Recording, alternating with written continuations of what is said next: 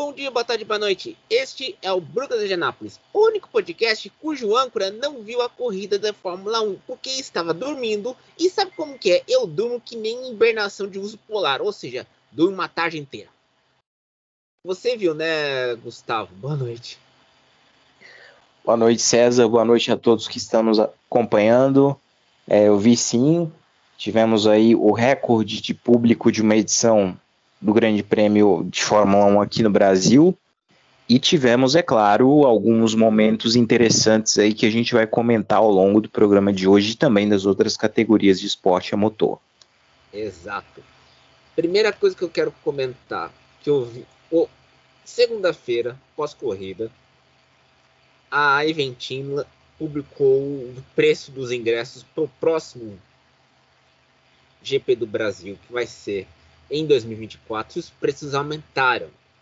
Só que quem paga, o povão que paga o ingresso parcelado e paga as duras penas reclamaram com muito reclamaram com muita razão. E eu acho que a Eventim deveria melhorar primeiro a infraestrutura do autódromo e segundo melhorar ter um conseguir abaixar os preços para atrair mais público. Aí vão falar, a culpa é da minha entrada porque tá desregulada. Aí tem que cobrar mais alto para pagar uma cheia. Cara, você, por que, que lotou o público no, no GP do Brasil? Isso não acontecia, né, Gustavo? Desde que a Globo saiu da transmissão oficial. Desde 2021 é a Band que tá transmitindo. E, e tá tendo recorde atrás de recorde, cara. Então, melhora os preços, pessoal. Senão não vai dar para o público pagar. Não é como no GP dos Estados Unidos, que mostraram a foto na FNTT, que tinha. comprava ingresso numa loja de conveniência em Austin.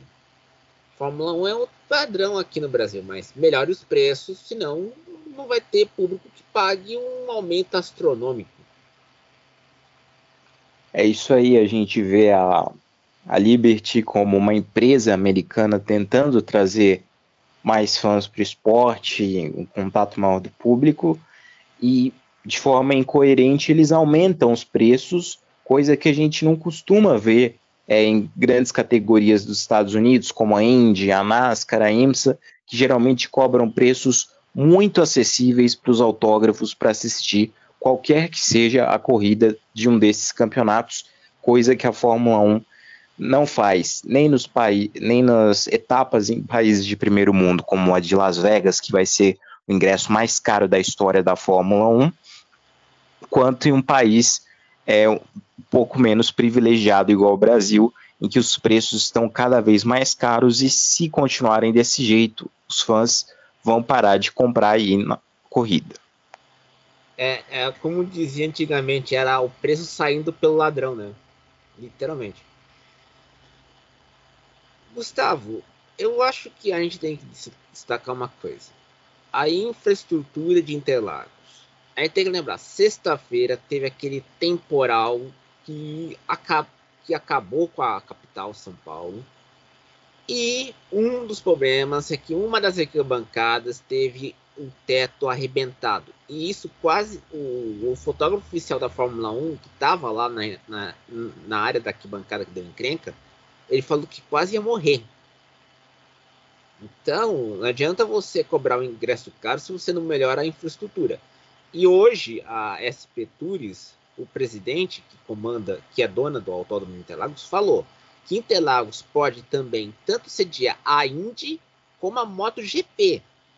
E se eu lembrar, a MotoGP pede que coloque muita brita nas áreas próximas às curvas para evitar um, um, uma ricocheteada ou um acidente mais grave. E lembramos, Interlagos já teve problemas de acidentes de moto com fatalidades e acidentes de carro com fatalidades no caso da Stock Car e da Superbike Brasil. Vai ter que melhorar muita coisa para receber os outros eventos, Gustavo e com motos nacionais. A MotoGP é uma moto muito potente, nível uhum. top mundial. Então, eu acho que Interlagos hoje teria condições muito precárias para receber qualquer categoria de motociclismo a esse nível aqui no Brasil. É, agora, sobre a Fórmula Indy, eu acharia interessante demais, afinal de contas, a gente sabe que a Indy é uma categoria que nunca veio aqui para o Brasil correndo no autódromo permanente, eles já vieram correndo em circuitos de rua, né? Então, Interlagos realmente vai ser aí, é, seria muito interessante também, até porque é um circuito com muitos pontos de ultrapassagem, a gente sabe o tanto de ultrapassagens que tem a prova as provas da Indy, geralmente. É, e sobre essa questão de preço, né, você uhum. observa que, só para concluir, a Fórmula 1 está cobrando um preço de 800 reais, cerca de 800 reais o ingresso mais barato do ano que vem inteiro, sendo que o Mundial de Endurance, por exemplo, que vai correr ano que vem, que vai ter que tem menos ingressos à venda do que a Fórmula 1, que vai ter uma corrida de 6 horas, um fim de semana com opções de público, opções de entretenimento para o público muito mais amplas, está cobrando apenas um terço do valor da Fórmula 1. E tem que lembrar, o preço, se é um terço, se está cobrando 150, está cobrando 300 reais. Se tomar reparar, se vamos fazer as contas aqui. Então é. é aí Pouco menos de um terço, porque Agora, se a gente for pegar os ingressos mais caros da Fórmula 1, a gente já vai ter seis, sete vezes mais caros do que os ingressos mais caros do FIAWEC. Uhum. E também tem outra, né, Gustavo? Esse você é aquela aquela frase que sempre fala aqui no Brasil. Você paga como se fosse imposto europeu, mas tem serviço no modo africano tá ficando, tá virando a, a, a organização da Fórmula 1 aqui no Brasil. Que você tá cobrando um preço caro um evento que tem uma infraestrutura precária. É verdade, em alguns pontos sim. É, eu achei realmente muito muito absurdo uma pessoa pagar o ingresso caro que paga e não ter a segurança de que uma arquibancada montada ali é, vai ter problemas com tempestades, coisa que é muito recorrente em São Paulo. Uhum. Então, realmente é, é, é vergonhoso mesmo isso para o Brasil, fora a questão que nós tivemos esse fim de semana da invasão de pista sem controle, quando ainda tinham carros andando na pista. Então, realmente, você vê que ainda tem muita coisa a ser feita aí para o Grande Prêmio de São Paulo. Exato. Vamos lá para a corrida. Você acha que o Ferrari tem muito a explicar com o Leclerc? Porque ele bateu na volta de formação do grid antes de correr. E eu acho que o Leclerc tá sendo. Todo mundo tá cobrando ele, tá todo mundo falando que. Fala um monte para ele. Mas, cara, é Ferrari. A Ferrari às vezes é meio. É, às vezes tem momentos que é generosa e tem momentos que é cruel com o piloto. É verdade. É, aconteceu várias vezes esse ano da, da Ferrari nem largar. O Sainz, por exemplo, já teve etapa esse ano que ele nem largou por, por problemas no carro. Então, quer dizer, nessas brincadeiras aí, a Ferrari poderia estar perdendo até um vice-campeonato de construtores, já que a diferença para a Mercedes é, é de 20 pontos, que é razoavelmente pouco.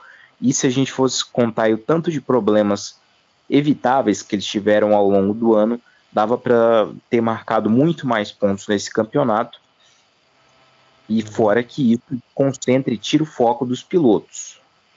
E, e, outra também, é, o carro do ano que vem vai ser o primeiro carro totalmente comandado e projetado pelo Frederico Vasseur.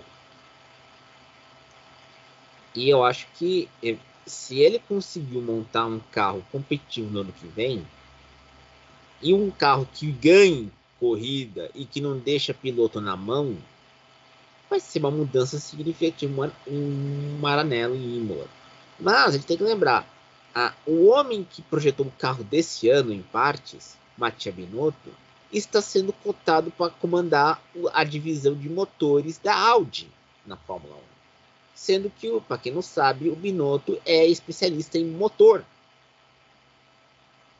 Então, pode pensar que o senhor Binotto pode, poderá se mudar da Itália para a Suíça em Fuel, onde fica o, a sede da Sauber, que será Sauber Audi a partir de 2026.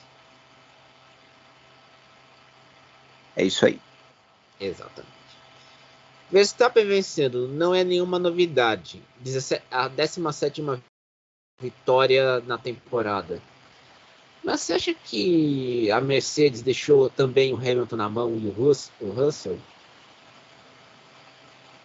É, o, o carro teve um comportamento muito abaixo do esperado no fim de semana. É, essa mudança no assoalho, assim como algumas mudanças que a Mercedes fez desde que começou esse novo regulamento, podem até ter surtido aquele efeito imediato de dar um pouco de ânimo para a equipe, mas aí algumas corridas depois a gente vê que a coisa não é bem assim e que a realidade deles é ali brigar nesse meio de pelotão sem poder sonhar com incomodar a dominância da Red Bull e também é, uma corrida específica ou outra apanhar igual aconteceu com eles em Interlagos. Realmente é preocupante isso e né, não só a equipe, mas a gente vê que os pilotos também perderam muito desse ânimo. Né, a própria Mercedes, inclusive o Hamilton já falou que provavelmente eles não vão conseguir lutar pelo título tanto no ano que vem quanto em 2025. Então é, é um projeto que eles foram muito na contramão do que foi a Red Bull. Agora que as outras equipes estão começando a se aproximar e a copiar a Red Bull, e a Mercedes, desde o início, quis ter seu caminho próprio, seu caminho individual. Já mudaram é, um pouco dentro desse, desse, desse espectro, né? Com a questão dos side pods que eles voltaram atrás e tudo, mas ainda não acharam 100% um caminho para poder sonhar em voltar a brigar por vitórias e título. E a gente tem que lembrar também que a Mercedes é, fez um, um race de brief, ou seja, um, explicou a estratégia da corrida na segunda-feira e foi na fábrica da Mercedes em Brickley, né, na Inglaterra. Então, nem foi no Brasil, para você ter uma noção. Então, a situação está complicada e, olha, a gente lembra que aqui no Brasil o Hamilton tem uma popularidade enorme. A gente viu isso nesse final de semana em Interlagos. Mas os caras, a, Mercedes tem que fazer um carro bom pelo menos, para brigar por vitórias. Nem é por título, mas brigar por vitórias para apagar essa má impressão. E a gente está notando que tá, o Zero Pod foi um desastre, literalmente foi um desastre. E agora, achar um novo conceito para um carro para 2024 e melhorar para 2025 para ter chance de título para 2026 me lembra quando o, Zac, o Ross Brown saiu da Mercedes em 2013 e quem teve que retrabalhar todo o projeto da fábrica, da companhia, foi a dupla Toto Wolff e Nick Lauda.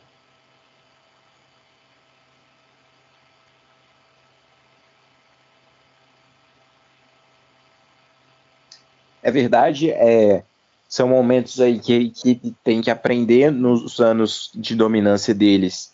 A grande, o grande triunfo deles foi a questão da motorização híbrida, que eles já estavam anos à frente nesse regulamento, e eles dispararam na frente e basicamente para o carro funcionar, para o domínio acontecer, era só fazer um carro ali, feijão com arroz, que o motor dava conta do resto. Só que agora que os motores estão muito mais nivelados, que esse regulamento de motores ganhou um pouco mais de estabilidade, é, a gente vê que a questão da aerodinâmica, a questão do acerto, a questão do chassi é o que desempata a situação ali das equipes, e nisso a Mercedes ainda não é, aprendeu a caminhar ali sozinha de uma forma tão competitiva, nem sombra do que era alguns anos atrás. Outro destaque nesse fim de semana, Fernando Alonso com terceiro lugar e ele na sexta-feira fez reclamações da que a gente falou da infraestrutura das arquibancadas, mas também da questão do asfalto em Interlagos. Tinha certas áreas que estavam soltando pedras. E a grande questão é, porque você está reformando a infraestrutura do, da, da arquibancada, a área perto do, atrás do paddock, já colocou a rede de coleta de esgoto, algo que não, que não tinha Interlagos antes do Festival Town. Então, fazer uma reforma, fez uma reforma na infraestrutura, vai ter que fazer uma reforma na pista. E reforma na pista, vai ter que lembrar, a gente tem que lembrar que Interlagos, o Lurinha sabe muito bem disso, e é o nosso grande colega, tem muita corrida nos campeonatos paulistas e regionais. Então, separar Interlagos, a gente tem que lembrar, ó, o próximo evento de Interlagos vai ser o Lollapalooza, você vai ter uma janela entre março até novembro. Se você for fechar o autódromo para reformar o asfalto, é muito tempo, mas é o que tem que fazer. Porque tem áreas que está tendo mas... aquele mesmo problema que tinha Interlagos nos anos 2000, que você tinha áreas de asfalto novo e áreas de asfalto velho. Até menos que isso, porque em julho tem o EC, então eles vão ter ali menos tempo do que isso, não é? Uhum. E sem contar que o EC é, não exige tanto do asfalto por causa dos carros. Então, e é um é, carro maior. Até, já correram até em Sebring, né? O que é Interlagos. Exato. Perto disso. Pode falar, Gustavo. A última vez que eles recapearam tudo em Interlagos foi em 2014, que a gente lembra de ver o Grande Prêmio do Brasil com aquele asfalto novo, né? Asfalto brilhando na televisão. E foi a última vez que eles fizeram uma, um recapeamento geral, mudaram inclusive a entrada dos boxes, que antes ali os pilotos tangenciavam dentro do, da, do começo da, da linha do, de entrada para os boxes e, e, ficava até meio perigoso. E agora, e aí de 2014 para cá, eles trocaram isso, é, fizeram também aquela alteração na área de escape do S do Senna, que agora é asfaltada, em 2013 para trás era grama, e algumas outras, em alguns outros pontos da pista. Né? E outra também, né? É, se, você, se o presidente da, da SP Tours falou que se a se a MotoGP quiser, quiser correr, vai fazer, vai, vai entender as, as mudanças, aí tem que lembrar, o S do Senna, né? E olha o que a gente falou aqui. A, foi uma categoria nacional, a Superbike nacional. Quando você pega uma MotoGP, que é uma moto protótipo, nem a moto de produção, literalmente. As motos de produção são da Superbike mundial que é as motos de produção, porque você tem uma, uma, uma taxa de uma homologação das motos de produção para correr na Superbike. Agora, você vai correr na MotoGP. E essa área do S do Senna é a área complicada para moto, porque quando é todas, como é toda asfaltada, você não tem brita para desacelerar a moto quando o piloto cai. Porque o piloto cai no asfalto, literalmente. E o pior problema é aquela área ali da, da curva do café, quase na, na parte ali dos boxes, onde tem um, uma curvatura ali para a esquerda, aquilo ali em pista molhada fica perigoso até para carro.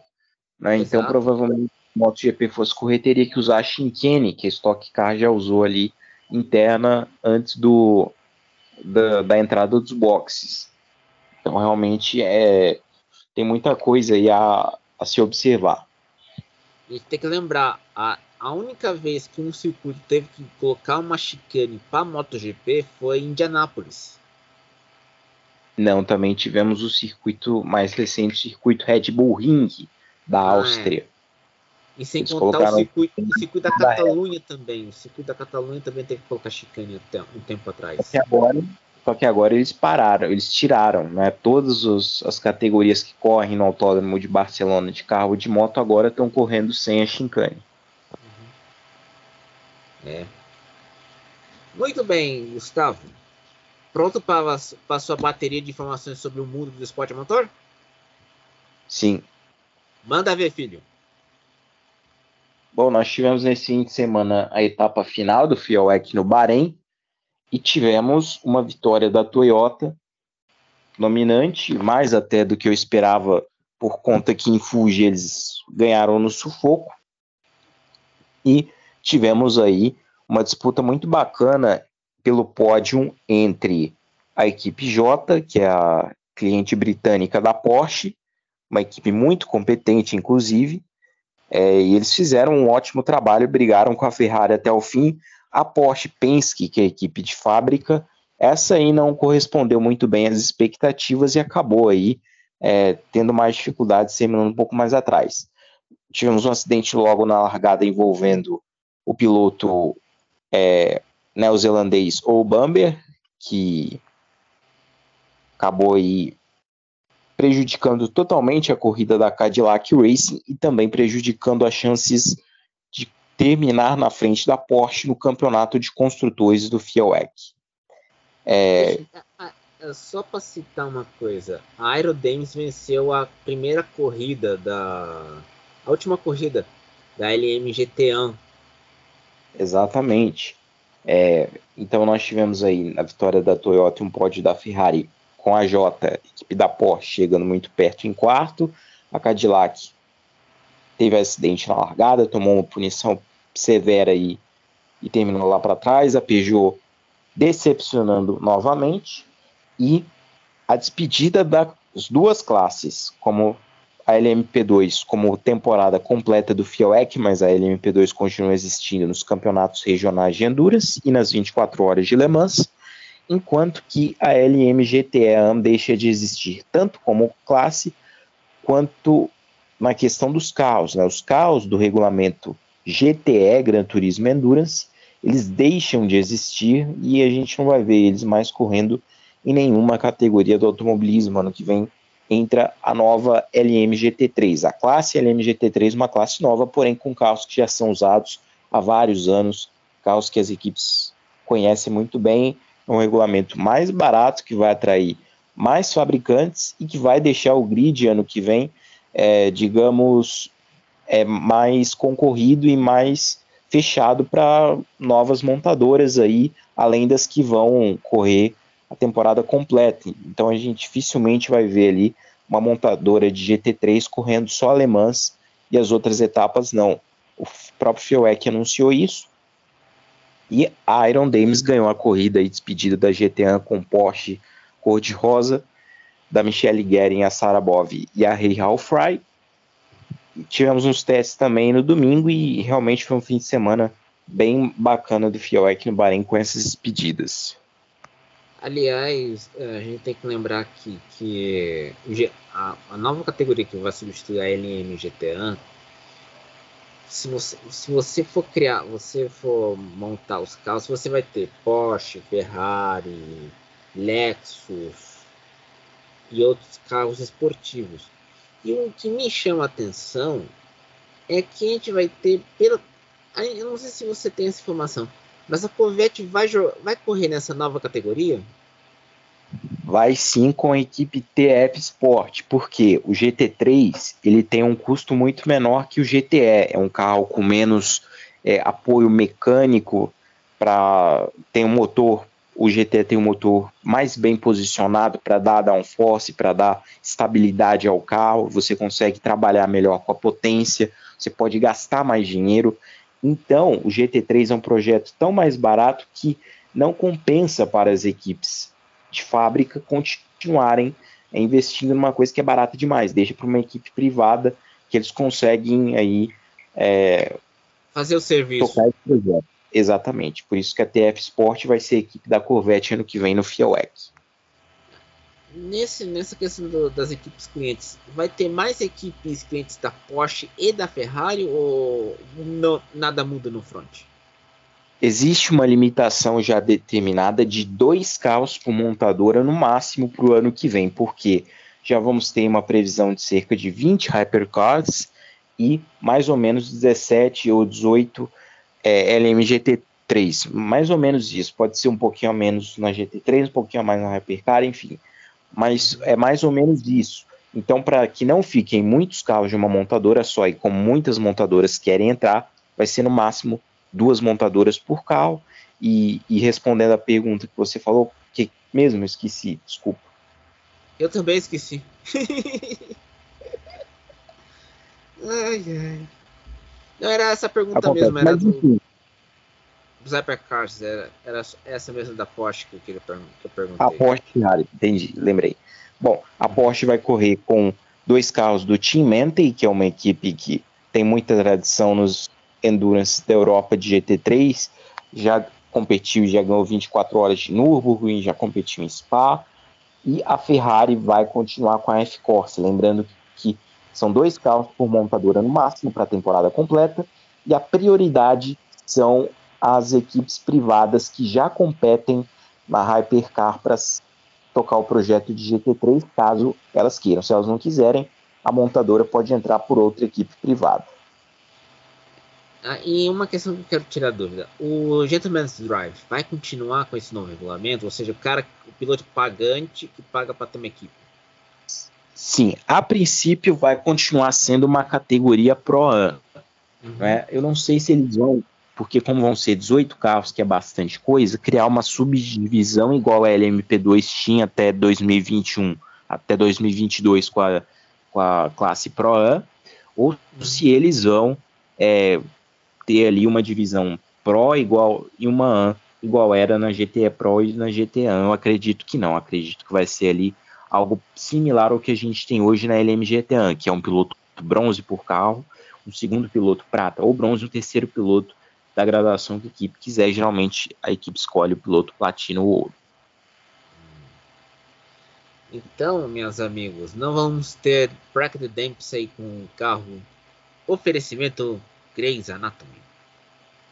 É a, a equipe dele, né, a Proton, ano que vem vai de Ford Mustang no Fiel West, pode até ser. Exatamente.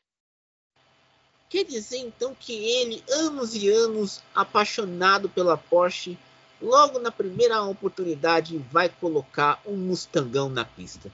Que maravilha. Exatamente. Inclusive o Christian Ried, que é o chefe da equipe, o único piloto que correu todas as etapas do Fielec até agora, anunciou que ele aposenta-se das pistas e não vai continuar na equipe ano que vem. Uma pena, o, o Christian Ried, piloto bronze, gentleman driver, mas dono da equipe e correu todas as etapas do EC até hoje. E ano que vem a equipe dele vai de Ford Mustang e não mais Porsche.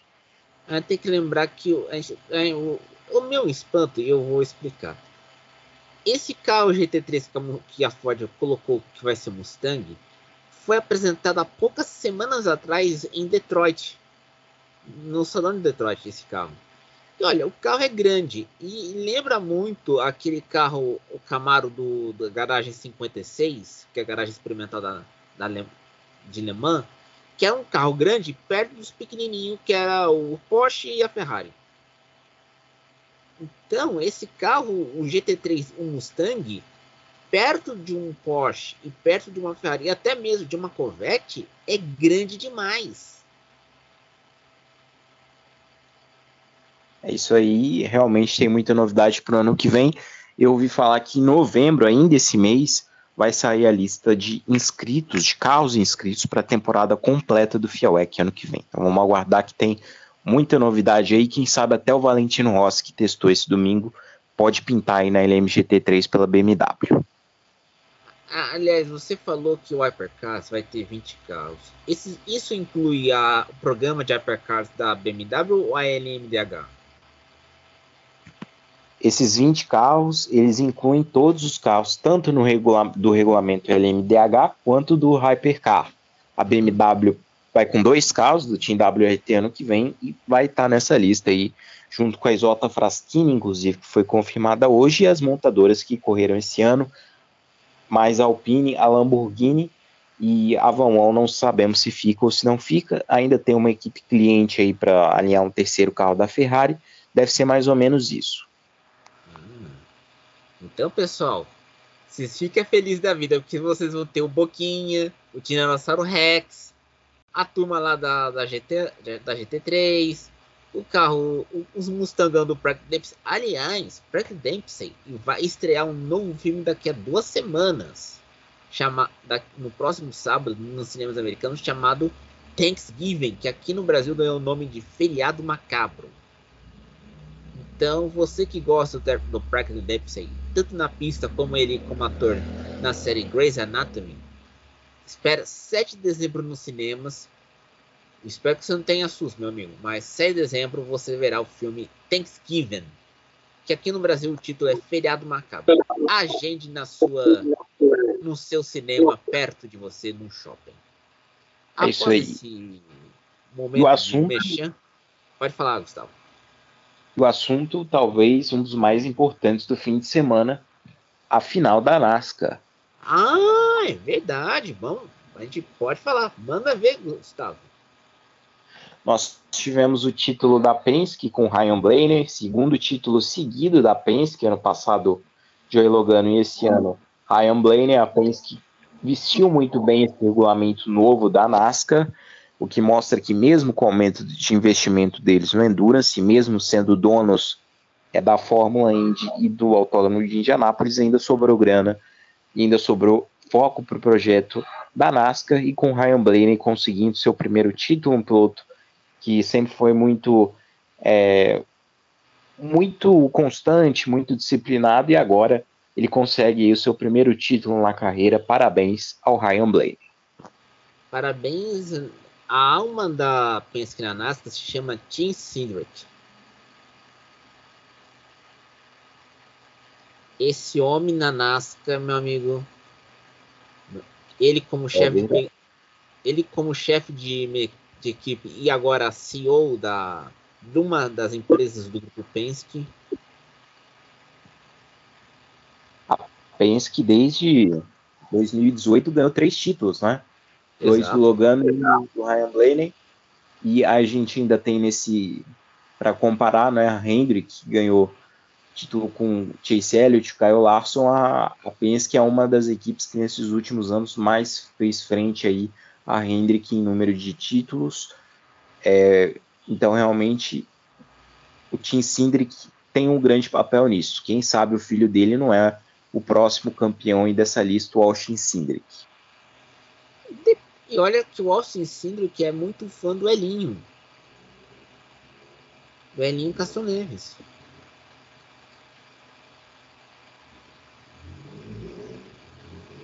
É verdade. Após esse momento, Tim Cedric e fazendo mexendo do filme Feriado Macabro, 7 de dezembro, no cinema perto de você, encerramos aqui o Brooks Indianapolis. Siga a gente no Spotify e Gustavo, se, despe se despeça. Boa noite a todos. Fim de semana tem MotoGP na Malásia, Porsche Cup Brasil, Interlagos, etapa de Endurance e até semana que vem. E este é o Brooklands Indianapolis. Até mais.